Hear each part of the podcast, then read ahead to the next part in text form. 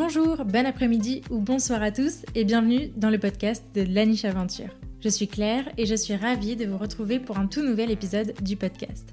Dans la vie, je suis éducatrice comportementaliste canin et créatrice de contenu sur Internet et ma mission, c'est d'aider un maximum de monde à comprendre son chien.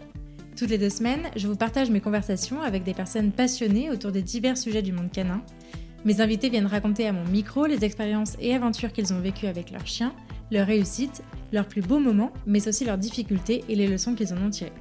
Avant de lancer cet épisode, je vous invite, si ce n'est pas déjà fait, à vous abonner, à laisser 5 étoiles et un commentaire sympa sur l'émission dans votre rapide podcast préféré pour m'aider à faire connaître mon travail au plus grand nombre. Pour encore plus de découvertes, de conseils et d'inspiration, je vous invite aussi à vous abonner à ma newsletter en barre d'infos de cet épisode. Et enfin, je suis ravie aujourd'hui de vous partager ma conversation avec Sarah Bachelet. Sarah est éducatrice comportementaliste canin spécialisée en prédation chez le chien pour Canescence. Dans cette discussion, elle nous raconte son parcours avec ses chiens, Petra et Larsen, et comment elle en est venue à se passionner pour son sujet de prédilection, la prédation. Des origines aux différentes manifestations de ce type de comportement, en passant par les axes de travail, vous saurez tout, ou presque, de ce sujet passionnant. Sarah nous partage sa vision des choses, son expérience et pourquoi c'est un sujet qui concerne tous les humains de chien. Alors que vous soyez déjà humain d'un chien ou que vous vous apprêtiez à le devenir, cet épisode est pour vous. Mais je ne vous en dis pas plus et je vous invite tout de suite à rejoindre ma conversation avec Sarah. Eh ben bonjour Sarah. Bonjour Claire. Tu vas bien? Bien et toi? Bah oui, ça va, merci. Merci beaucoup d'avoir accepté mon invitation. Pas de rien. ravie, ravie de t'accueillir sur la niche, surtout pour cet épisode que j'attends avec impatience, que tout le monde attend avec impatience. On va commencer par les présentations. Qui es-tu, Sarah? Alors, bon, je m'appelle Sarah, j'ai 35 ans et je vis en Nord-Gironde, au-dessus de Bordeaux. Et euh, je suis éducatrice comportementaliste depuis début 2020, on va dire, avec la naissance. Et j'ai une passion pour les soucis de comportement euh, type réactivité et euh, depuis un ou deux ans, je m'intéresse très fortement à tout ce qui est prédation. Ok, trop bien. Dans le sujet dont on va parler aujourd'hui. Exactement. Euh, tu as des chiens, je crois. Est-ce que tu peux nous les présenter? Alors, j'ai Larsen qui est un retriever de Nouvelle-Écosse. Il a 7 ans. C'est un chien plutôt dans sa bulle. Il adore les humains. Il est très cool en général. J'ai Petra qui est une bouvier australien. Elle est sourde. Elle a 4 ans. Elle vient d'une SPA. Et voilà, on la récupère à 10 mois. Euh, c'est une chienne très active, très, très, ouais, très dynamique, on va dire. et voilà, elle adore euh, explorer. Et euh, c'était une petite chasseuse quand on l'a eue. Voilà, voilà. Ok. Je, commence à comprendre le pourquoi du comment. ok, avant ça, je, je, voudrais revenir un peu sur ton expérience, toi, avec les chiens. Est-ce que tu as toujours grandi au milieu des chiens ou est-ce que c'est une passion qui t'est venue un peu plus sur le tard? Comment ça s'est passé pour toi? Alors, j'ai vraiment, avant d'avoir euh, Larsen, j'avais vraiment, euh, j'ai eu zéro expérience avec les chiens, à part euh, m'être fait courser par des chiens quand, quand je faisais du vélo ou quand je courais, mais vraiment, j'ai pas eu d'expérience pratique avec les chiens avant ça, avant d'avoir eu Larsen. Mes parents voulaient pas de chiens, moi j'en voulais mais mes parents ont toujours refusé d'avoir un chien. Donc voilà, euh, vraiment, euh, j'ai attendu, euh, voilà, j'ai attendu d'être posée, de plus trop bouger pour mes études pour prendre un chien. Et par contre, j'ai toujours une passion pour les races de chiens et c'est vrai que mon livre préféré, c'était quand j'étais gamine, c'était vraiment un livre sur les races de chiens, quoi, que je connaissais à peu près euh, par cœur. La fameuse encyclopédie euh, des euh, 200 euh, Ouais, voilà. Bon, c'était celle pour les enfants. Enfin, pour les enfants. Pour les... C'était pas la, la, grosse encyclopédie très théorique non plus, mais voilà. C'est ça. Ok. Et du coup, qu'est-ce qui t'a motivé? Comment, comment l'arsène est arrivé dans ta vie? Tu nous as dit que tu as attendu d'être, d'être posé, etc. Mais est-ce qu'il y a eu un, un, truc déclencheur, un peu de te dire, bah, ok, c'est bon, c'est le moment? Ouais, je, bah alors je pense que j'étais posée, je voyageais moins, voilà, je sais pas, c'était vraiment un besoin viscéral, je l'expliquerai pas, tu vois, enfin voilà, j'ai toujours voulu avoir un chien, donc je me suis dit qu'à l'âge adulte, euh, c'était le moment. La fameuse frustration euh, ouais, c'est des ça. parents qui Mais veulent pas. Ouais, mais c'est marrant parce que j'ai vraiment euh, oublié un peu ce besoin euh, pendant mes études. Ça me dérangeait pas de pas avoir de chien euh, du tout, tu vois. Et c'est revenu vraiment quand je me suis posée avec mon conjoint euh, en appartement. Et c'est vrai que je courais beaucoup et je m'imaginais bien courir avec un chien. euh. Bon, j'ai jamais couru avec Larsen. C'est pas, c'est pas un coureur, mais c'est pas grave. Bah, C'était un besoin très égoïste. Je pense que c'est souvent un choix euh, égoïste, hein, on va pas se mentir, euh, très viscéral. Donc voilà, je l'explique pas vraiment. J'ai- Je pense pas qu'il y ait eu de d'éléments déclencheurs à part le fait d'être posé euh, en appartement avec un conjoint, tu vois, Ouais. de créer une petite famille. Ok. Et euh, du coup, donc tu nous as dit tu as donc as choisi le, le retriever de Nouvelle-Écosse. Aujourd'hui, on en voit quelques-uns. On commence à en voir Ouais, quelques-uns. on en voit Euh, mais j'imagine qu'il y a 7 ans, c'était euh, une race encore plus rare qu'aujourd'hui. Euh, Qu'est-ce qui t'a fait découvrir cette race-là et pourquoi cette race? Alors, on a fait, euh, bon, je le conseille pas forcément, on a fait un test euh, Whammies pour trouver le, Le chien idéal. on fait tous Donc, bon, maintenant, les éducateurs euh, peuvent vous aider à trouver votre chien. hein. ne, ne vous basez pas juste sur un test Whammies. Bon, bref, voilà, on a découvert euh, la race comme ça, en tout cas. Et euh, vraiment, j'ai adoré, j'ai adoré le physique déjà. J'ai adoré le gabarit. Je voulais un chien de taille moyenne. Donc voilà. Euh, un, un toller, c'est c'est un, c'est un chien de taille moyenne. hein. Ça fait une vingtaine de kilos max. Mm. La description du tempérament, euh, chien actif, mais quand même facile à vivre, tu vois. Pas chien de berger, quoi. Pas axé travail, travail, chien de berger avec tous les petits soucis qu'on peut avoir avec un chien de berger. Et on a fait des recherches sur la race quand même. hein. Et du coup, euh, on a découvert qu'il avait été sélectionné pour leurrer les canards, en fait. En fait, en jouant au bord de l'eau, il leurre les canards. Et enfin, et le chasseur donc tue les canards et le retriever Nouvelle-Écosse rapporte les canards. Et moi, j'ai trouvé ça excellent, j'ai trouvé ça fascinant parce qu'en fait, euh, c'est la façon a priori dont les renards chassent le canard. Donc on a choisi, en fait, il a été sélectionné, euh, c'est pour ça qu'il est euh, couleur euh, un peu renard, tu vois, Ouais. et qu'il a une longue queue qui bouge, etc., quand il joue au bord de l'eau, qu'il court au bord de l'eau, et ça attire les canards, et c'est vrai que c'est un truc qui me fascinait, et ça me fascine encore aujourd'hui, genre, de le voir attirer les canards, et en plus il s'en moque complet de voir les canards arriver vers lui, c'est toujours génial. Et puis on, s'est- on a eu de la chance parce que euh, on a pu avoir un, un petit euh, chiot qui restait dans un élevage. On l'a eu en, on a eu en deux mois de temps. On a eu l'arsène en fait. on a vraiment eu de la chance parce que normalement on a, on a quand même un an d'attente euh, Ouais. minimum pour avoir un toller, voire plus maintenant, je pense. Donc voilà, on s'est lancé avec l'arsène. Et il nous fallait aussi un chien qui résiste au froid puisqu'on partait au Canada l'année suivante. Donc, Ok. voilà. D'accord. Ça tombe bien, il vient du Canada. On s'est dit, normalement, ça, il devrait tenir. Donc voilà. Trop bien. Et donc, du coup, vous êtes parti avec, euh, avec lui au Canada? C'est ça, exactement. on est parti avec lui. On est parti deux ans au Canada avec lui et on est revenu euh, 2018. Et ce qui est marrant aussi, c'est que à la base, je voulais vraiment. euh, tu me demandais pour mes critères de recherche de race et c'était vraiment. Je voulais pas de chien de chasse. je voulais pas de chien primitif. Je voulais pas de chien nordique à cause de l'instinct de prédation qui me faisait déjà euh, assez peur à la base. Ouais. Et euh, bon, on a quand même choisi un chien qui reste un chien de chasse. Après, c'est un, c'est un retriever.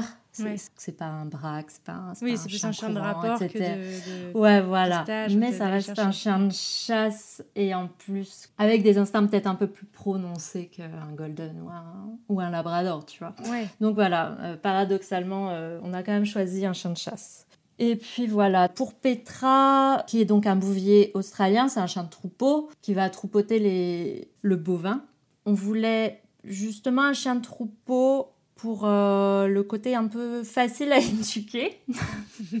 tu sais, Euh, pas trop chasseur toujours, hein Parce qu'en fait, en attendant, euh, ouais, avant d'avoir Petra, je l'ai pas dit, mais on a fait famille d'accueil pour des Podenco. D'accord. Et c'est vrai que ça restait. Je voulais me confronter un peu à tout ce qui était euh, instinct de prédation. Et ça me frustrait encore de ne pas pouvoir le travailler hyper euh, efficacement. C'est-à-dire que je travaillais quand même le calme, etc. avec eux euh, autour. Enfin, dans les forêts, dans les endroits où il y a beaucoup de gibier.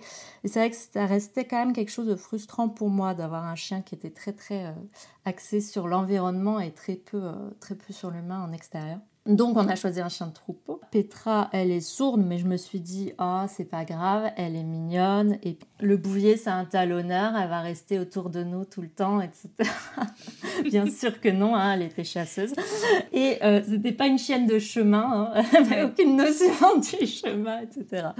Donc voilà, je me suis, dit, tant pis, on y va, c'est pas grave, on va réussir à faire quelque chose. Et bon, bref, été une, une jolie expérience. C'est chouette parce que euh, donc tu nous as dit qu'elle elle était sourde et tu l'as prise à la SPA alors qu'elle avait déjà 10 mois, c'est ça? C'est ça. Ça vous a pas fait peur ce côté euh, parce que c'est vrai que ça ça peut faire peur, je pense, de se dire euh, waouh, comment on fait, comment on éduque un chien sourd? Alors la surdité, ça me faisait pas peur. entre Larsen et Petra, j'avais commencé ma formation. J'avais travaillé avec un chien sourd Ok. en formation. Et ça me faisait pas peur, mais c'est le côté de troupeau qui me rassurait un peu en me disant elle va être proche, forcément, elle va être proche. Euh, enfin, les gros clichés de race, hein, les gros stéréotypes de race. Elle va être proche euh, de l'humain. En plus, euh, les bouviers, c'est des talonneurs, ils aiment bien rester au pied, enfin au pied, entre guillemets, hein, autour de l'humain, etc. Donc voilà, mais bon, non. Ça, la, la, surdité me faisait pas peur vraiment, mais bon, le côté prédation un peu plus, mais je savais qu'il était possible de faire des choses. Je me, je me disais, même s'il n'y avait pas de ressources sur le sujet, même si vraiment, euh, à part travailler le rappel, à part euh, voilà, euh, travailler le calme en forêt, etc., au début, je voyais pas vraiment comment faire, mais c'est vrai que je me suis dit, c'est pas possible, il y a quelque chose à faire, c'est sûr, sûr. voilà. Et du coup, ma passion, ma passion a commencé comme ça. Ok, ça marche. On va, on va y revenir, tu, tu nous expliqueras un peu plus en détail comment tu as travaillé ça. Euh, avant ça, je voulais revenir sur ton parcours du coup de formation. Comment t'es venue euh, cette envie de, de faire ce métier-là et euh, quel a été ton, ton parcours pour arriver jusqu'à aujourd'hui? Moi, à la base, je suis diplômée en relations internationales. Donc, tout ce qui va être sciences politiques, géopolitique. Et puis, bon, je m'ennuyais euh, vraiment. Euh, je ne me, voyais pas, me voyais pas travailler dans un bureau, etc. Je me suis très vite ennuyée. Quand j'ai eu euh, Larsen, c'est vrai que. Enfin, Larsen, c'était un, un, chiot assez simple, mais voilà, il m'a fait découvrir l'éducation positive parce qu'on n'a pas eu trop de soucis quand il était chiot, à part renforcer tout ce qu'on aimait. Voilà, c'était très bien et tout. Et après, on a eu pas mal de problèmes, mais à très petite dose. Donc en fait, il a fait de la réactivité en laisse, il a fait de la protection de ressources, il a fait de l'anxiété, il voulait plus sortir pendant quelques semaines, etc. Bon bref, tout ça à petite dose, sensibilité au bruit, il a eu des petits soucis avec ses congénères, etc. Et du coup, c'est vrai que je me suis intéressée au comportement canin, mais vraiment au comportement canin, pas juste à l'éducation, aux apprentissages, très très vite. Et c'est devenu vraiment une passion comme ça. J'ai commencé à suivre des webinaires, etc. quand j'étais au Canada. Je suis euh, lancée en revenant en France sur euh, une, forme, une vraie formation, entre guillemets. Mmh. Voilà, j'ai en 2018-2019, j'ai fait Humanimalis et j'ai continué à suivre euh, des webinaires sur des sujets qui m'intéressaient euh, plus particulièrement, réactivité, gros soucis de comportement, etc. Euh, notamment via la Grisha Stewart School. Et je me suis installée après ça vers mi-2020, je dirais. J'ai commencé à travailler Ok, donc année du confinement, tu t'es dit go. Euh, ouais, voilà, je me suis dit c'est parfait pour commencer quoi. non mais j'ai commencé, ah, j'ai commencé pile poil au confinement, donc je compte pas les premiers mois. oui, c'est pas passé grand chose, exactement. ok, ok, ça marche. Et donc du coup vient donc ma question, comment t'es-tu spécialisée dans la prédation? Véritablement Donc on a compris que Petra a été plutôt euh, chasseuse et plutôt axée là-dessus. Est-ce qu'il y, y a eu un je sais pas, des éléments déclencheurs enfin, Comment c'est comment c'est venu, en fait, cette, euh, cette envie de se spécialiser sur ce sujet en sachant que, euh, disons-le franchement, euh, il n'y a pas grand-chose sur le sujet. ben justement, en fait, c'est pour ça que j'aime bien. je me suis dit, c'est pas possible, c'est pas possible qu'il n'y ait rien sur le sujet, à part, en fait, si le peu de ressources qu'il va y avoir, ça va être axé vraiment chien de chasse, c'est-à-dire euh, comment euh, dresser entre guillemets son chien de chasse quoi. Euh, voilà. Bah, moi je me suis un peu quand même basée là-dessus. Hein. Il y en a plein qui le font en positif maintenant, dans le respect du chien. mais c'est vrai que c'est surtout pour les chiens d'arrêt, les rapporteurs, etc. Et c'est ce qui m'a donné vraiment envie parce que ça me frustrait vraiment de voir euh, tant de propriétaires à qui on disait il euh, n'y a rien à faire. Euh, voilà. Enfin, moi, vraiment, c'est un truc que je supporte pas. Donc, ouais, ça, j'ai, avec mon expérience, avec tout ce que j'ai expérimenté avec Petra, je me suis dit c'est quand même bête que les gens pensent qu'il n'y a rien à faire, qu'il y a juste une longe à mettre et laisser le chien galérer en bout de longe tout seul. Et voilà, euh, moi, ça me frustrait et ça frustre aussi les chiens, je pense, qui, euh, qui, sont très prédateurs et euh, qui on ne peut pas faire grand-chose. donc voilà, c'est comme ça que je me suis, j'ai commencé à m'intéresser au sujet. Et effectivement, il y a très très peu de ressources. Globalement, c'est des ressources très théoriques sur la chasse, les patrons moteurs de la chasse, la séquence de prédation. Et après, en pratique, il n'y a pas grand-chose. On a Simone Muller, qui quand même maintenant est connue pour son euh, Predation Substitute Training. Et euh, c'est le livre s'appelle euh, Hunting Together, je crois. Mm. Et voilà, elle fait des webinaires qui sont super intéressants. Voilà, j'ai commencé à la suivre j'ai fait des webinaires avec elle, des études de cas. Effectivement, je me suis dit, bah, c'est à peu près ce que j'essaye de faire avec Petra, mais ça m'a permis vraiment de, de, me dire, je suis sur le, je, suis sur le bon chemin. Quelqu'un qui a validé un voilà. ce que tu faisais aussi. Quoi. Et du coup, ça m'a permis vraiment d'affiner ma pratique, de cadrer un peu plus euh, tout ça pour pouvoir le proposer aux gens aussi qui ont des soucis avec leurs chiens, des soucis de prédation. Trop bien. Bon, du coup, on va complètement rentrer dans le sujet.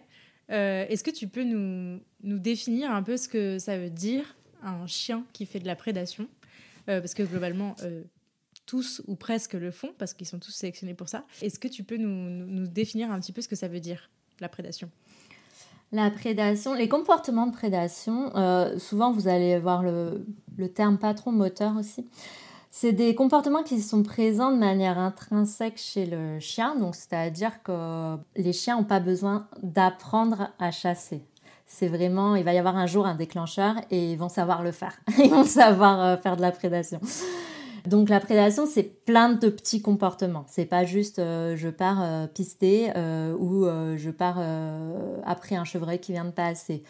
Donc on a la séquence de prédation, elle est composée de rechercher une proie visuellement ou alors avec le nez. Donc ça peut être scanner l'environnement, chercher du regard, pister. Ensuite, on a fixé, euh, fixer du regard en fait, euh, mm. voir la proie, marquer l'arrêt. Donc ça, tous les chiens ne le font pas. Ensuite, on a l'approche euh, lente. Ensuite, on a la poursuite, la vraie course-poursuite. Ensuite, on a attraper, mordre, tuer posséder, garder. Alors, ça, c'est rajouté pour nos canidés domestiques parce que beaucoup ont l'instinct de protection. Beaucoup ont été sélectionnés sur l'instinct de garde. Donc, beaucoup aiment bien garder les choses mhm. pour eux. Et ensuite, on a disséquer et enfin consommer. Ça, c'est la séquence de prédation euh, du début à la fin, vraiment entière chez le chien. Tous les chiens ne font pas tous les comportements. Bien sûr, c'est des comportements qui sont auto-renforçateurs parce qu'ils sont intrinsèques, ils sont vraiment là c'est vraiment, on va parler de la motivation du chien, quoi, la motivation de l'individu. Ça va vraiment, euh, ça va être ce qu'ils vont préférer faire en fait. C'est pour ça que c'est dur de lutter contre la prédation, c'est parce que euh, c'est vraiment le circuit de motivation du chien qui va être, euh, qui va être mis en route avec ça. Et ils n'ont pas besoin d'apprendre, certes, mais euh, bien sûr, la, la pratique euh, les rend meilleurs, forcément. non, sinon c'est pas drôle. Et en plus, chaque, euh, chaque comportement de prédation est renforcé par le comportement suivant. Donc, par exemple, le fait de courser, de poursuivre, renforce le fait d'avoir pisté, puisque le chien a trouvé, a trouvé une proie. Donc, ça va le motiver encore plus. Donc voilà, donc ouais, les chiens n'ont pas tous la séquence complète que je viens de dire, hein, loin de là. Mais il faut quand même garder bien en tête que dès lors que le chien euh, cherche une proie des yeux ou commence à pister, etc., il rentre dans la séquence de prédation. Il rentre dans ce circuit de motivation. Il y a déjà une libération de dopamine dans l'organisme qui fait hyper plaisir au chien, etc. Donc voilà. c'est une drogue. Donc voilà, non, faut vraiment garder en tête que la prédation, c'est pas juste pister ou euh, partir après le lapin qui passe sous le nez du chien. Ça commence bien avant. Ça permet bien de comprendre euh, le mécanisme, de comprendre ce qui motive euh, le chien. tous les individus vont avoir des comportements préférés dans la séquence de prédation, etc. Donc voilà. Tu nous as détaillé vraiment la séquence de, le patron moteur du chien, de mm, mm. l'espèce chien, en gros, voilà tout ce qui se passe pour chasser. Et après, il me semble, si je ne dis pas de bêtises, que en fait les races de chiens sont sélectionnées pour euh, sur une étape en fait de ce patron moteur, de cette séquence de prédation. Et c'est ça aussi qui fait toute la différence. C'est pour ça que globalement tous les chiens euh, font de la prédation, mais à un niveau différent et à un niveau différent. Est-ce que tu peux nous parler un petit peu de ces différentes expressions du coup de, cette séquence de prédation avec leurs exemples pour qu'on puisse visualiser un peu euh, ce que ça veut dire. Donc euh, c'est vrai qu'à la base, pour revenir sur les patrons moteurs, ça avait un but évolutif euh, et de survie. Hein. C'était acquisition de nourriture. Hein. On chasse pour se nourrir. Maintenant, c'est plus le cas euh, chez nos chiens. On est d'accord. Même si le chien finit par consommer son mulot ou son lièvre qu'il a chassé, quand même, il a normalement pas besoin de ça pour survivre hein, si on s'en occupe bien.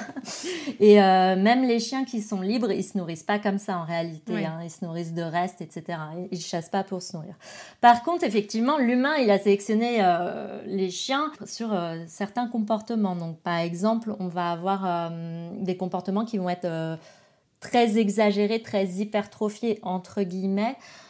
par exemple, le, border collie va fixer beaucoup du regard, fixer, fixer, fixer, et ramper, approcher lentement, etc. Il va pas avoir la course poursuite de, bah, je course les moutons parce que bah, c'est pas, ça va faire peur aux moutons, ça sert à rien. Donc on va les sélectionner là-dessus. Et normalement ils chopent pas non plus les moutons normalement. Normalement. alors, on va faire un peu des clichés hein, de race, on est d'accord. Il mm. faut prendre en compte quand même l'individu, on est d'accord. Euh, on va parler un peu de stéréotypes de race, mais bon, c'est comme ça qu'on les a sélectionnés euh, à la base. On va avoir le pistage chez les chiens courants qui est très, très, très, très, très développé, n'est-ce pas? N'est-ce pas? Donc, euh, donc chez les beagles, par exemple. On va avoir le fait de marquer l'arrêt, donc de s'arrêter quand le chien voit la proie, etc. Ça va être typiquement les chiens d'arrêt, les braques, etc., qui vont euh, avoir la fameuse position avec euh, la petite patte levée. Si on parle du patron moteur euh, de la chasse pour se nourrir, c'est vraiment, enfin voilà, ça n'a pas vraiment de sens. C'est-à-dire que le chat, il peut rester très longtemps à fixer sa proie et à jamais courir après.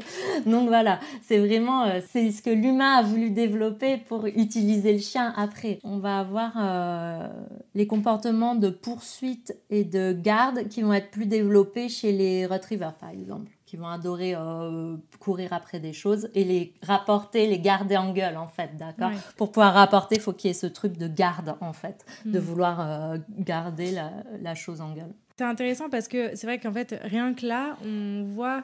Ça, en fait, cette sélection-là, il faut avoir conscience et c'est pour ça que ce sujet est, hyper important.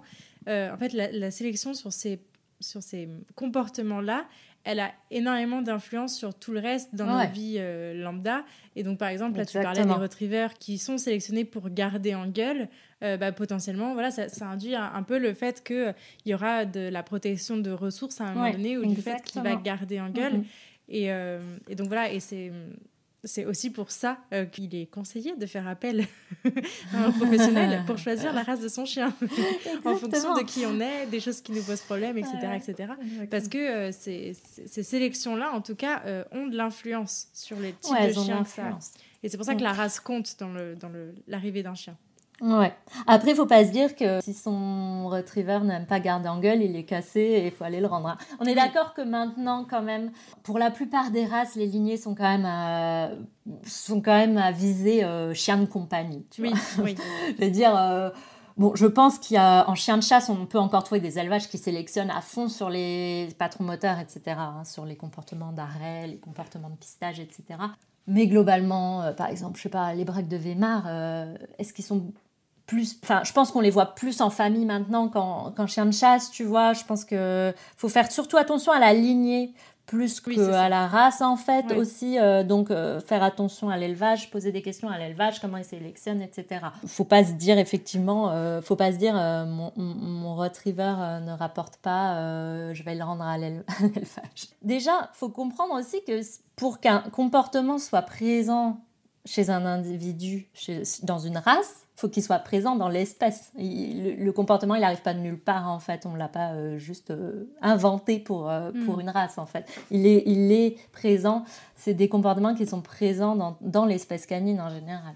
Et qui sont après un peu hypertrophiés pour certaines races. Entre guillemets, hypertrophiés. J'aime pas trop le mot, mais bon, bref. Voilà.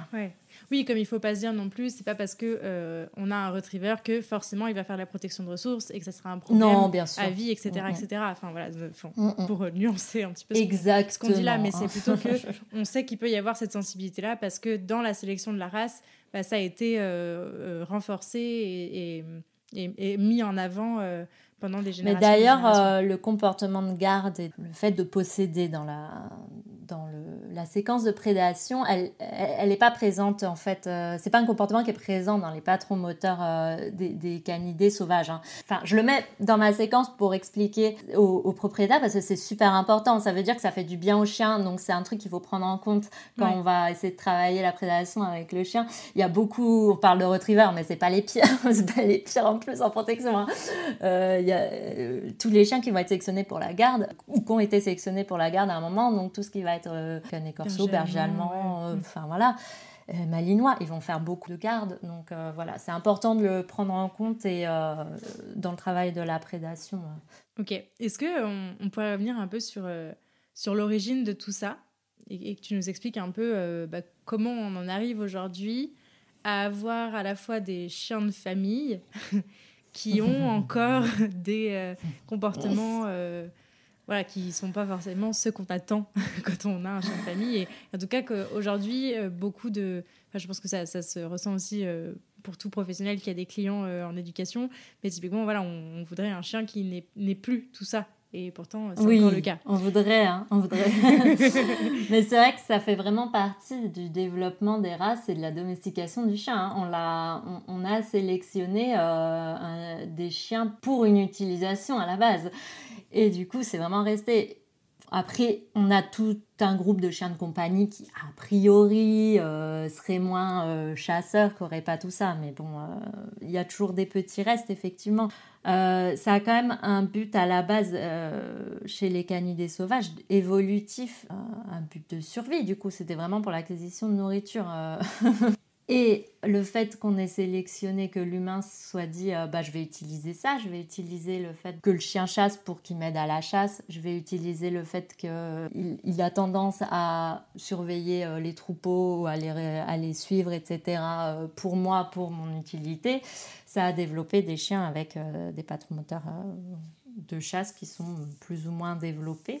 Il faut vraiment garder en tête que pour que le chien le fasse de lui-même, encore aujourd'hui, alors qu'il n'en a pas besoin. Il n'a pas besoin de se nourrir comme mm. ça. C'est vraiment que c'est le circuit de motivation qui est, euh, qui, est allumé en fait dans, dans, la tête du chien quand, quand il chasse. Et du coup, c'est vraiment qu'il le fait par plaisir. Il le fait parce que c'est le truc qui le motive le plus en fait.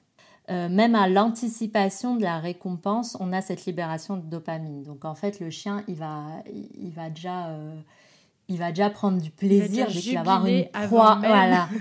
S'il va aller dans un endroit où il sait qu'il peut y avoir une proie, il va déjà jubiler en gros. C'est un peu comme le fait de promettre un truc. Euh, c'est comme quand le chien il nous entend dire ah c'est trop bien, il va anticiper un peu la récompense, il va être content. voilà, donc c'est pareil. Et puis, euh, ça, ça permet en fait d'avoir ce, ce bien-être et ce calme. En fait, il va se calmer après tout ça, après euh, sa séquence de prédation, après ce qu'il aime faire. Donc, c'est super important. Et oui, ça gêne les propriétaires parce que bah, ça nous arrange pas. Mais c'est tellement ancré, c'est tellement dans les races que ça, on peut pas, on peut pas l'enlever, même si on peut on peut sélectionner les chiens euh, sur des lignées un peu plus cool, qui n'ont pas besoin de chasser 8 heures par jour. pour être calme, mais sans après. Néanmoins, euh, c'est quand même ancré et voilà, on peut pas, on peut pas, on peut pas enlever ça. C'est comme ça. Ouais. Du, du coup, ça m'amène à, arriver sur un point qui, euh, qui à mon sens, est, un peu sous-estimé. C'est le, le pourquoi il est hyper intéressant de s'intéresser à la question parce que comme tu l'as dit, on est à la fois sur quelque chose qui fait extrêmement plaisir au chien et qui devient moi je le vois sur mon chien, hein, qui devient un besoin quasiment. Enfin, clairement, c'est un besoin. C'est un besoin. Je, pense qu'on peut vraiment en parler comme ça. Et en même temps, bah, notre besoin de sécurité, de mettre notre chien en sécurité, de mettre les autres animaux en sécurité, les autres humains en sécurité, etc.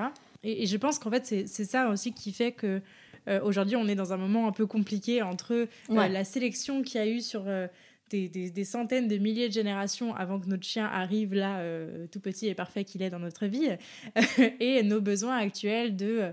Euh, voilà, on habite en ville ou on habite près des forêts ou on habite, euh, enfin en tout cas voilà, dans, nos, dans, nos, vies, en tout cas en France où on essaie de garder nos chiens, où en plus on a une interdiction de laisser divaguer nos chiens aussi très loin de nous.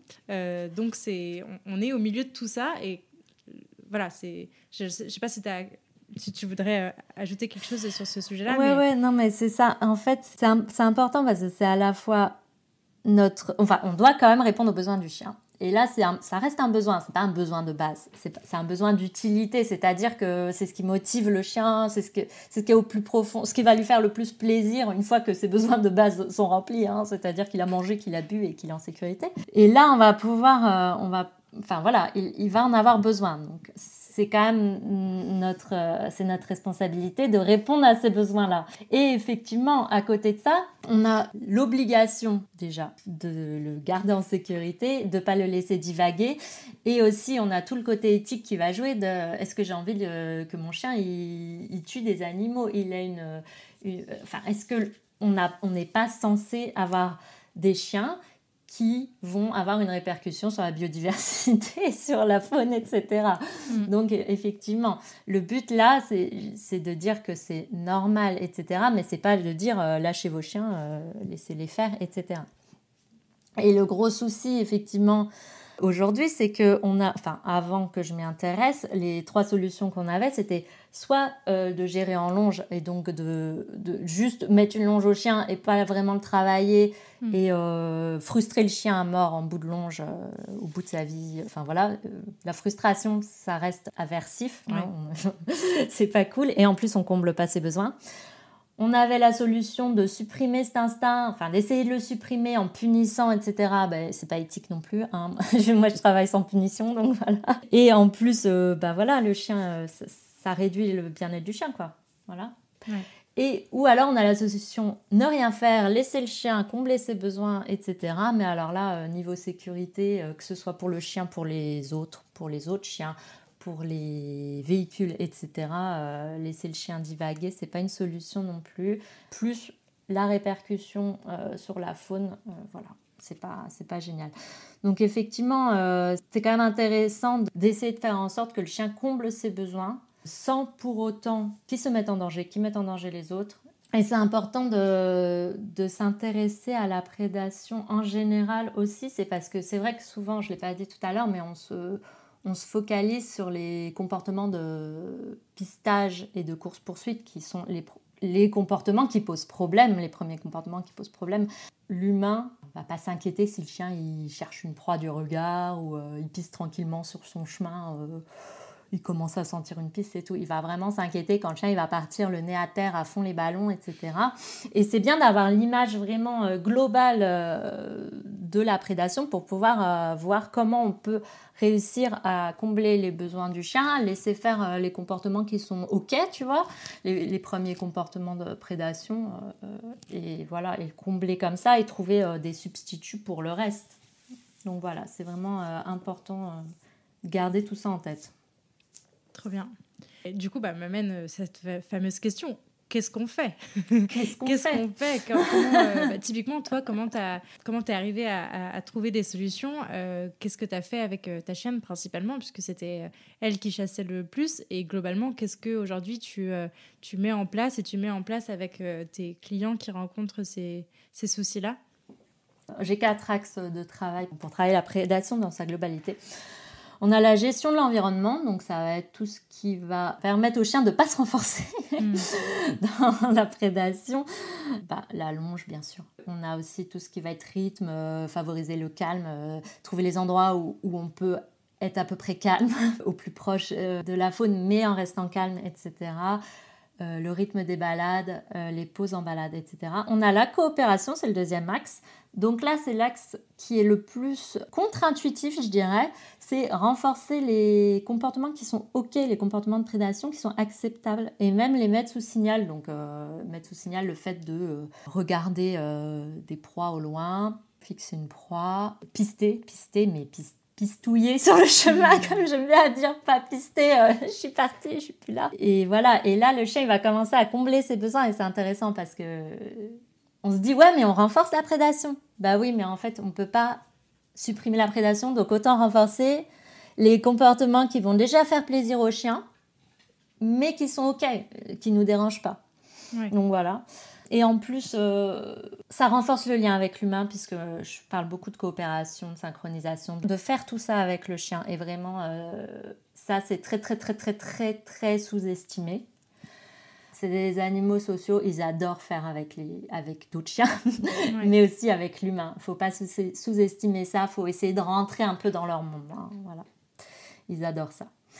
Ensuite, le troisième axe, c'est, tout ce qui va être substitut. Donc, pour les, les, comportements qu'on ne veut pas euh, que le chien euh, reproduise euh, avec des vrais proies. Donc, on va voir la course-poursuite, bah, choper l'animal, le mordre, disséquer si le chien aime, etc. etc.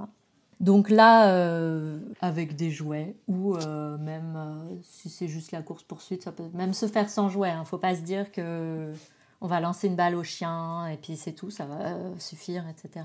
C'est quand même un peu plus compliqué que ça.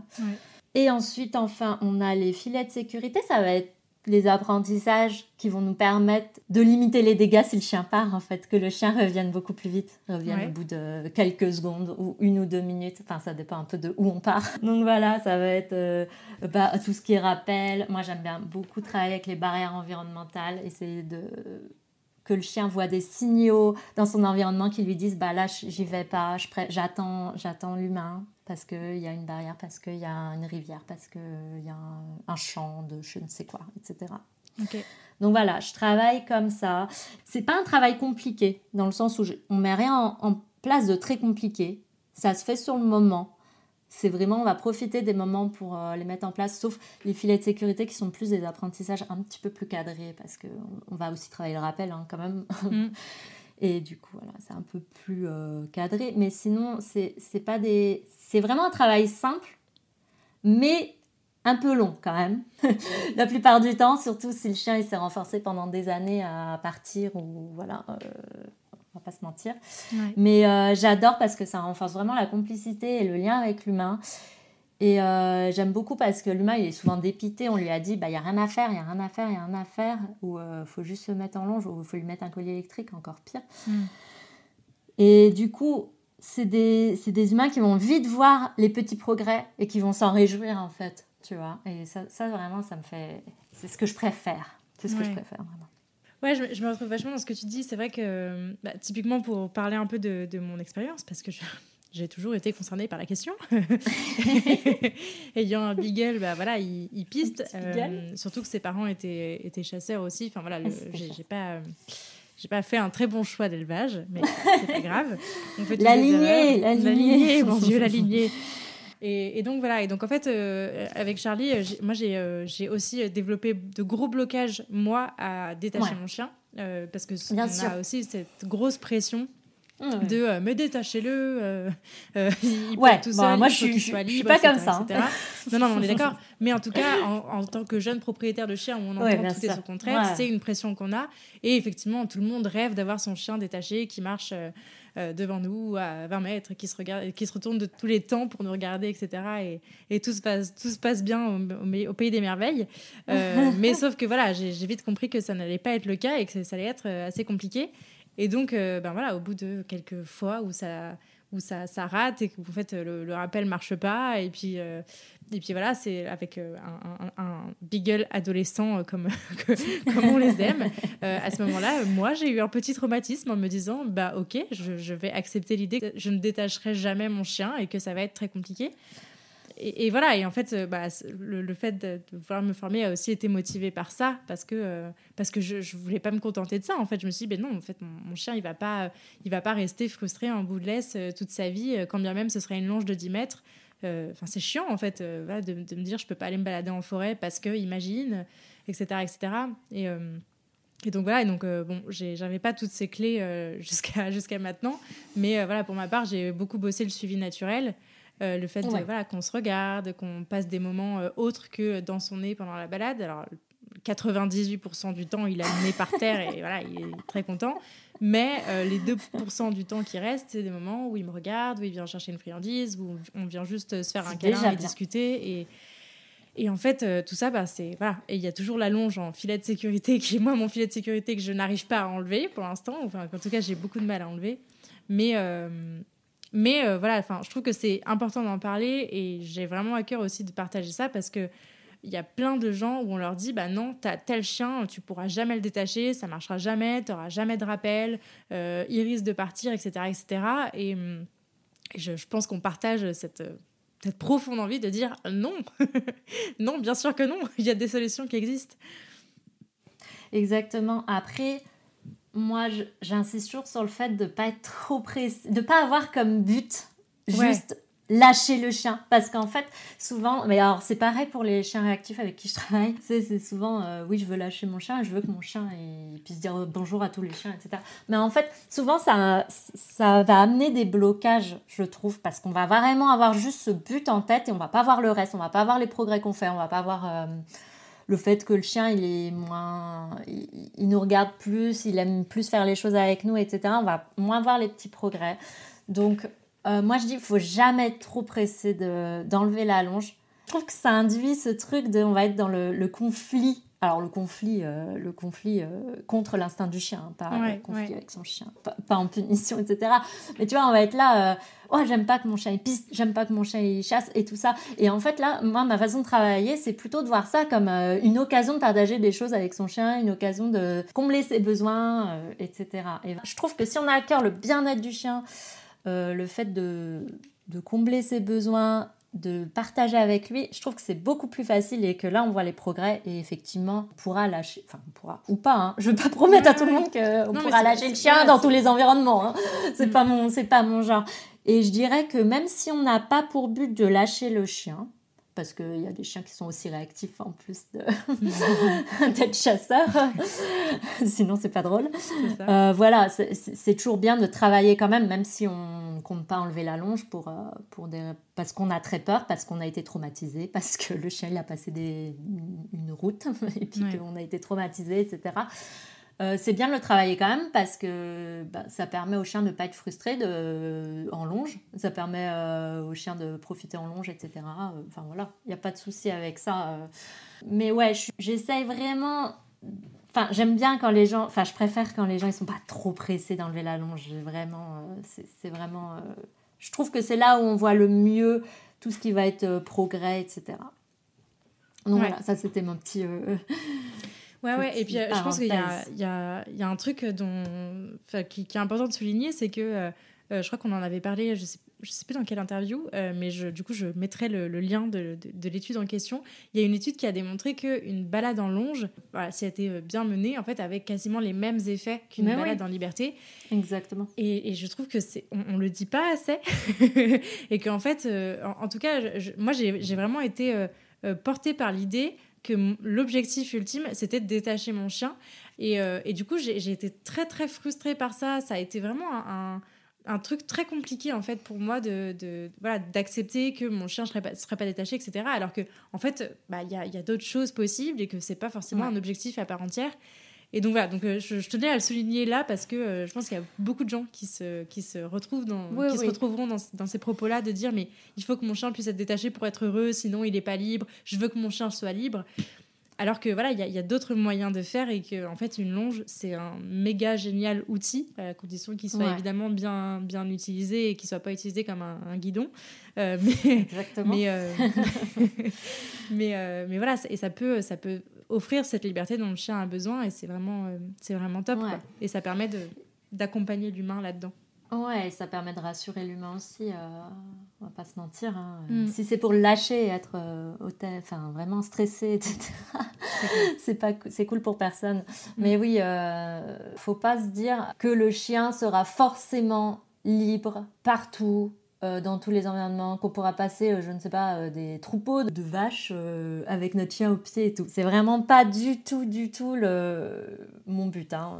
mon but, c'est vraiment de faire en sorte que les balades soient plus agréables de tous les côtés, du côté humain et du côté chien. Et vraiment, avec cette optique-là, avec tout ça en tête, avec le bien-être du chien en tête et aussi avec la relation humain-chien en tête, on peut faire des choses vraiment, euh, vraiment, vraiment folles, quoi. je veux dire que moi, à un moment donné aussi, je me suis dit, bah c'est tout, Petra, elle sera jamais en libre, et tant pis, c'est pas grave, je m'étais dit. Mm. Et au final, euh, elle est en libre, maintenant, elle est en libre quasiment partout. Donc, c'est vraiment, le fait de lâcher prise là-dessus, ça aide aussi à voir les progrès et à, et à se focaliser vraiment sur les progrès, les petits progrès, et à avancer plus vite, je trouve. Mais voilà. Ouais, c'est clair. Et, sur, ce même sujet, euh, j'imagine que tu dois l'entendre aussi, euh, mais euh, il y, a pas mal de gens qui disent mais avant les chiens ils étaient libres, il n'y avait pas de barrière aux maisons, et puis ils partaient, Ils, allaient faire leur vie, ils revenaient, etc. la campagne quoi, c'est encore comme ça. Voilà, la campagne, c'est encore comme ça dans nos endroits, on est d'accord. mais je trouve que c'est vachement important de se dire que personne n'est en sécurité en fait là-dedans. Non, non, non, non.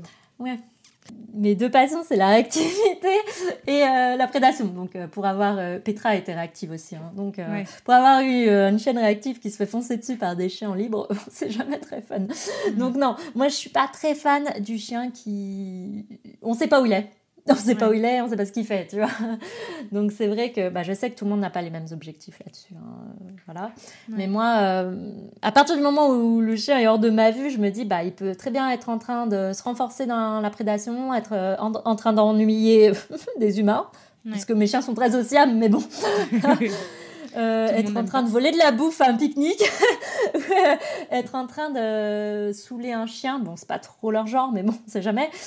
Et oui, et c'est super dangereux, et c'est super dangereux. Euh, j'aimerais pas que mes chiens créent un accident non plus, tu vois. Enfin, je sais pas. C'est dangereux pour eux, mais aussi pour les autres. Et, euh, et c'est aussi interdit, en fait. Euh, voilà, je suis désolée, mais c'est interdit d'avoir un chien qui divague. C'est comme ça. Donc, ouais.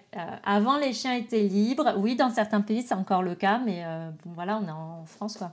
On a des chiens de compagnie, on prend un chien parce qu'on a le temps pour eux, donc on a le temps de d'aller promener avec eux, etc. Donc, euh, mais ouais, c'est vrai qu'il y a encore ce truc de... Euh, oui, mais euh, les chiens libres, ils se débrouillent.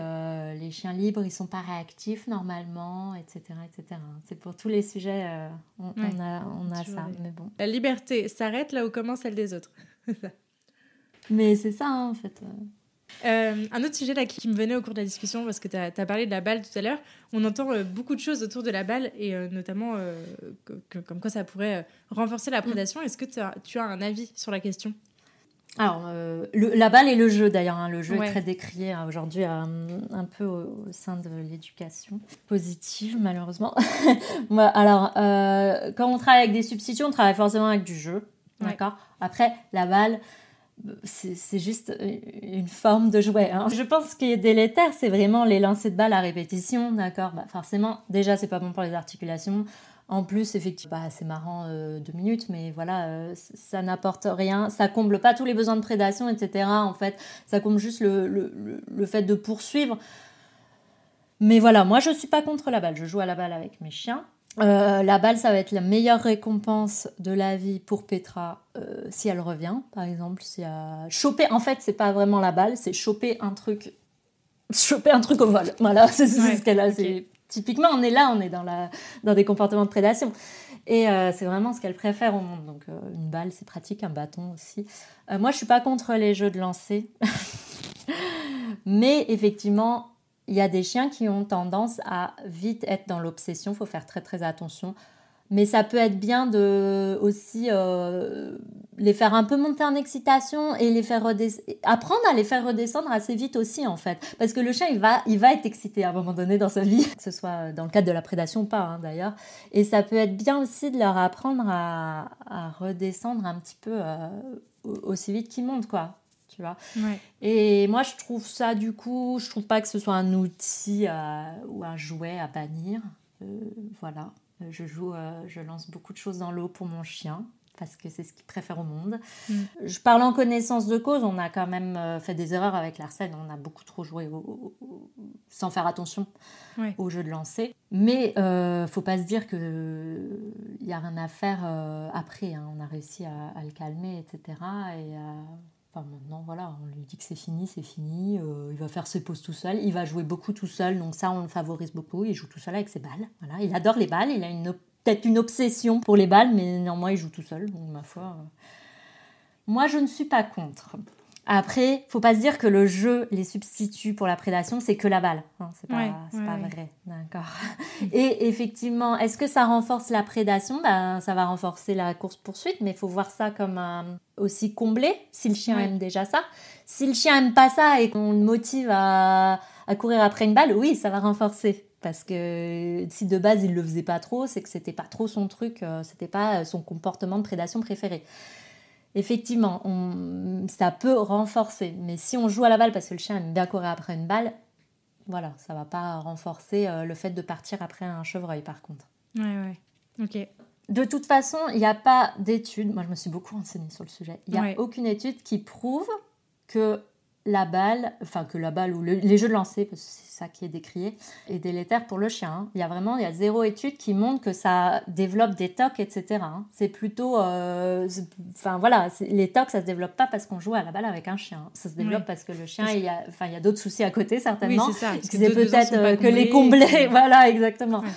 Mais il n'y a, a vraiment pas de lien qui, a été, qui ont été faits. Je, je sais que c'est très très controversé, mais voilà. Ok. comme Merci ça. Il n'y a pas de preuve, il ces- n'y a pas de preuve. hein. Merci pour ces éclairages. Au-delà de renforcer la prédation, parce qu'on a compris que, euh, en gros, euh, plus le chien avait l'opportunité de le faire, euh, plus il se renforçait là-dedans et c'est encore trop cool. Donc, c'est de plus en plus cool. donc, on va le faire de plus en plus. Au-delà de ça, est-ce qu'il y a des choses qui, qui peuvent empirer ou en tout cas avoir de l'influence euh, sur, le, sur ces comportements de prédation euh, outre, euh, outre le renforcement, l'auto-renforcement Alors, oui, et c'est pour ça que je fais toujours un, bilan où je parle vraiment de. Je recroise avec d'autres problèmes que le chien peut rencontrer, d'autres problématiques qu'il peut rencontrer. On a tout ce qui va être réactivité, être vigilance, hypervigilance dehors. Donc, ça va être un chien qui va scanner tout le temps son environnement. Donc, forcément, c'est qu'il est un peu stressé. Donc, forcément, pour décharger, en fait, qu'est-ce qu'on fait? Ben, On va partir sur tout ce qui bouge, etc. Et ça va renforcer la prédation. Parce que si le chien est stressé, son réflexe, ça va être de chercher à s'apaiser. Et du coup, la prédation, il n'y a rien de mieux pour ça. Euh, je dirais aussi qu'il faut consulter un vétérinaire si d'un coup, d'un seul, on a des gros changements au niveau euh, des comportements de prédation. On peut avoir une prédation tout à fait euh, normale, banale. Mais si le chien commence vraiment à focaliser, à rien faire d'autre que creuser pour chercher, euh, par exemple, euh, des mulots et euh, défoncer des mulots pendant toute sa promenade alors qu'il faisait pas ça avant, ou qui part sur vraiment tout ce qui bouge du jour au lendemain, faut aller voir le vétérinaire parce qu'on a aussi tout ce qui va être problèmes de santé qui peuvent jouer. La libération de dopamine, c'est un peu, c'est un peu antidouleur. Donc il y a beaucoup de chiens, il y a même des chiens qui ont des gros soucis d'arthrose, d'articulation, etc.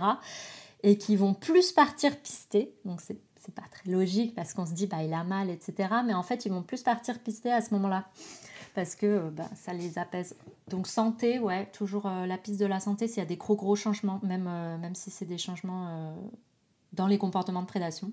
Et la réactivité, souvent, on va pas se mentir, mais ça se recroise si Ah le ouais chien est très très Ok. très très très vigilant. Voilà, si le chien est très stressé à l'extérieur, très vigilant, et qu'il a un peu ce côté prédateur ancré, enfin ça va, ça va vraiment euh, empirer la chose. Hmm. Quoi d'autre? Euh, Faire attention, bien sûr, à l'effet de groupe, toujours. hein, quand on fait des grosses balades avec plein, plein, plein, plein, plein d'autres chiens, euh, c'est là où vraiment, euh, voilà, faire Quand il y en a attention. un qui part, tout le monde part. Et- Exactement. Et souvent, si le chien est un peu stressé, il va décharger en, par- décharger en partant euh, avec les autres, alors que euh, à la base, il l'aurait pas fait seul, il n'aurait même pas été intéressé. Ouais. Et voilà. On a aussi un peu Ouais. le- l'environnement. Enfin, je sais que euh, typiquement, je sais que la pluie, le vent, etc. Tout Oui. ça, ça renforce aussi les odeurs. Ouais, l'environnement, euh, les saisons, le, le, début de la chasse. Voilà. le fait que d'un coup, euh, on est des faisans absolument partout, d'un coup, euh, le gibier est très très stressé. voilà, le froid, le froid peut jouer sur les chiens qui sont très sensibles au froid. Ils vont vouloir, ils vont vouloir courir partout, et du coup, s'ils ont un peu ce truc de prédation qui est déjà présent, bah voilà, ils vont en profiter pour aller pister euh, tout, la moindre petite odeur et partir plus loin, euh, etc. Donc euh, le froid peut jouer. C'est sans fin parce qu'en fait, là, si on parle de l'environnement, il y a tout un tas de choses qui peuvent jouer vraiment. Ouais, ok. Je, voulais revenir un peu sur ta façon de travailler, toi, avec tes clients par rapport à ce sujet-là de la prédation. il me semble que tu fais des consultations en visio. comment, ça, comment ça fonctionne de ton côté? Oui, euh, bah, la, totalité même de mes suivis prédation sont en visio, effectivement. Ok. Alors, je trouve ça beaucoup plus intéressant au final parce que l'humain, le, gardien, est vraiment obligé d'observer et d'apprendre à vraiment observer son chien tout seul et c'est vraiment super chouette. Alors après, je demande des tonnes de vidéos, on est d'accord, hein, je ne travaille pas complètement à l'aveugle. Mais euh, c'est vraiment chouette et euh, enfin moi je trouve que c'est beaucoup plus efficace parce que bah, déjà, quand même, euh, on va pas se mentir, ça dépend quand même beaucoup de l'environnement. Euh, il y a des jours où on va croiser euh, absolument enfin zéro piste ou zéro. Enfin voilà, il y a des jours où on croisera pas d'animaux. Et du coup, moi je trouve que travailler en visio, ça permet vraiment de, de parler de tout ce qui s'est passé, donner les clés au gardien qui va être plus autonome plus rapidement, qui va pas juste s'appuyer sur le sur l'éducateur qui est là pour, euh, pour l'accompagner en balade, etc. Et même euh, pour les autres sujets, hein, la réactivité, etc. Je trouve généralement que c'est beaucoup plus efficace. Souvent aussi, on a un changement de comportement du chien, que ce soit même pour la prédation, quand il y a un autre humain présent. Et du coup, ça peut. Enfin, moi, je trouve que c'est beaucoup plus efficace de travailler en visio pour ça. On est beaucoup plus posé, on parle vraiment de ce qu'il faut mettre en place, on analyse les vidéos comme on voyait euh, avant. Euh, on revient sur les difficultés, etc. les humains me, filment euh, leurs, petites, euh, leurs petits exercices, etc. Enfin, moi, je trouve que c'est super efficace. Trop bien. On est plus au calme pour parler du comportement du chien. Bon, bref, la visio, c'est la vie. Hein. C'est la vie. C'est peut-être pas adapté à tout le monde. je sais qu'il y a des gens qui ont besoin d'être vraiment accompagnés main dans la main pour aller vraiment dans les environnements problématiques. Mais euh, pour la prédation, je pense que c'est vraiment gérable, euh, même si on n'a pas énormément de connaissances euh, sur le comportement canin. Donc moi, je trouve que c'est vraiment chouette de... de... N'hésitez pas à consulter en visio. Voilà. Ouais. ouais, puis encore une fois, je trouve que c'est toujours important de le rappeler, mais je trouve que ça permet de d'enlever le côté perturbateur de la simple présence mmh, de l'éducateur parce que parce que voilà c'est jamais pareil en fait quand l'éducateur est là donc euh, c'est vrai que ça peut paraître un peu contre-intuitif, de, je sais, euh, mais euh, j'espère que ça va se démocratiser de plus en plus, comme, comme les, pays outre-Manche et outre-Atlantique le pratiquent parce que parce que c'est cool quoi, c'est top. Ça permet de faire appel aussi à des professionnels qui sont plus spécialisés sur un sujet. C'est mm. vraiment bien parce que bah, on peut pas être tous présents. Enfin voilà. tu ne peux pas te déplacer partout en France, Sarah. non mais voilà. non mais formez-vous sur le sujet après. Moi ça me dérange pas qu'il y ait d'autres éducs qui, qui, travaillent le sujet. Mais c'est vrai que quand on se spécialise sur un sujet, euh, bah voilà. Enfin il y a beaucoup d'éducateurs qui font quand même l'éducation de base encore vraiment les apprentissages de base, etc. Moi, c'est pas trop mon truc. Et ça permet de faire appel à des gens qui ont des connaissances euh, vraiment euh, spécifiques, c'est chouette. Et pour la prédation, c'est ça vraiment c'est pratique parce que on a quand même tout ce, truc très théorique dont on doit parler au début avant de mettre en place euh, vraiment des exercices spécifiques, des choses spécifiques, un protocole spécifique pour le chien. Donc voilà, c'est toujours mieux de le faire, je pense, en visio, au calme, etc. Trop bien.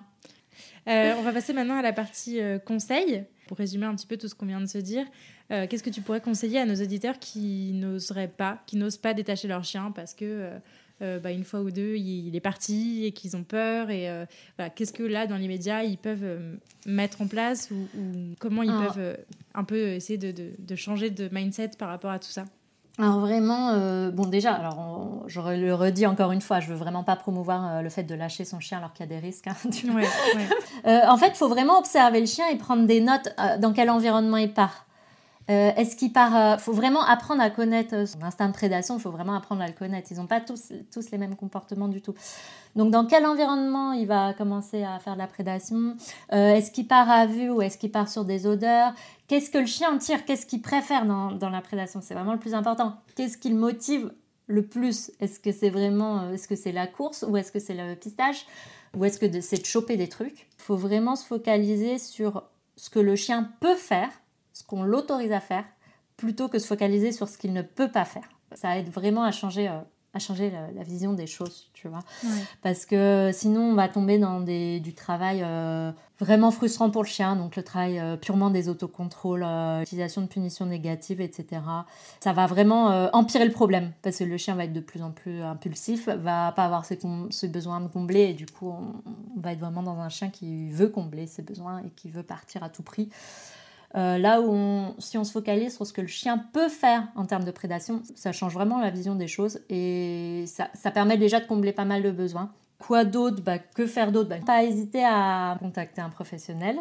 Euh, essayer vraiment d'observer son chien et de rentrer dans son monde. Essayer vraiment de rentrer dans son monde, de faire un peu, euh, de trouver des activités qu'il adore parce que ça fait appel à ses patrons moteurs de la chasse, etc. Voilà. Trop bien et investir dans une longe, si c'est pas déjà fait. Une longe, oui, une longe, bien sûr. ça, permet quand même. Euh, Parce que, bon, clairement, hein, on va pas se mentir, euh, si on n'a pas le chien à vue, euh, on ne sait pas ce qu'il fait, on peut pas observer le chien, on peut pas observer comment il chasse. Oui, la longe est nécessaire. je suis désolée, au début, c'est nécessaire. ça dépend un peu de comment le chien chasse, mais en général, c'est quand même très nécessaire. Si, si on a des gens qui consultent professionnels pour la prédation, normalement, c'est nécessaire. Au moins dans certains environnements. Ouais, ça marche. Euh, trop bien. Bah, merci beaucoup pour, euh, pour tous ces précieux conseils et ces précieuses explications. C'est très très clair. Euh, je vais maintenant te poser la question signature de ce podcast. qu'est-ce que ça a changé à ta vie d'avoir tes deux chiens auprès de toi et qu'est-ce qui t'apporte au quotidien? Alors, euh, beaucoup de remises en question. Il m'apporte, il m'apporte beaucoup de remises en question. Non, mais euh, bah, j'ai changé euh, ma carrière et mon mode de vie avec les chiens, donc ils m'ont apporté vraiment beaucoup. Et oui, ils me poussent beaucoup à me remettre en question, à me poser toujours plus de questions concernant leur bien-être et vraiment à chercher à m'améliorer et à combler leurs besoins au mieux. Voilà, et je les, je les remercie pour ça. Hmm, c'est cool. Est-ce qu'il y a des ressources que tu aimerais partager avec nous sur le, sur le sujet? Ah oui, il y a quand même quelques ressources. Euh, quelques-unes, je suis désolée. Euh, très, très, très, très peu de choses en français. Hein, voilà. Euh, il y a le livre de Simone Muller, Hunting Together. On a Tracy McLennan qui parle beaucoup de prédation. Et alors c'est pas mal théorique, mais c'est super intéressant du coup, parce que bah, on est obligé de comprendre euh, le fonctionnement euh, et les mécanismes pour, euh, pour pouvoir après pratiquer de toute manière efficacement. Et en français, on a quand même le webinaire sur les patrons moteurs de Claudine Prudhomme. Alors pareil, c'est quand même assez théorique, mais ça permet de comprendre si ça vous intéresse, l'origine euh, des patrons moteurs, euh, la chasse, euh, l'instinct de prédation chez le chien, les races, etc., c'est quand même super intéressant. Ok. Voilà. Trop bien. Bah, je, mettrai tout ça en barre d'infos. trop, trop cool. Où est-ce qu'on peut rediriger les éditeurs qui souhaiteraient suivre ton travail?